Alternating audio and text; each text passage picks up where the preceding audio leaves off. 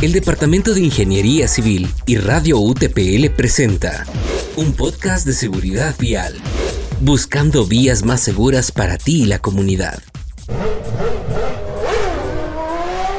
Qué buen desempeño de este auto. Es muy rápido. Sí, Daniela, es muy lindo auto. Ya me imagino yendo por la ciudad, esquivando y pasando autos a toda velocidad. Es interesante lo que se siente con toda esa adrenalina, pero es muy peligrosa en la conducción normal.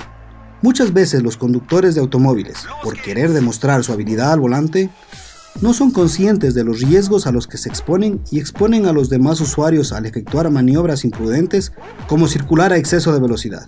Estas velocidades inadecuadas atentan contra la convivencia vial. Tienes razón, Rubén. Este auto y este tipo de conducta es adecuado para el deporte automovilístico. Soy Rubén Cuenca, campeón de la Vuelta al Ecuador en varias ocasiones. El exceso de velocidad aumenta los siniestros viales. Respeta las velocidades reglamentarias. Esta fue una producción del Departamento de Ingeniería Civil y Radio UTPL.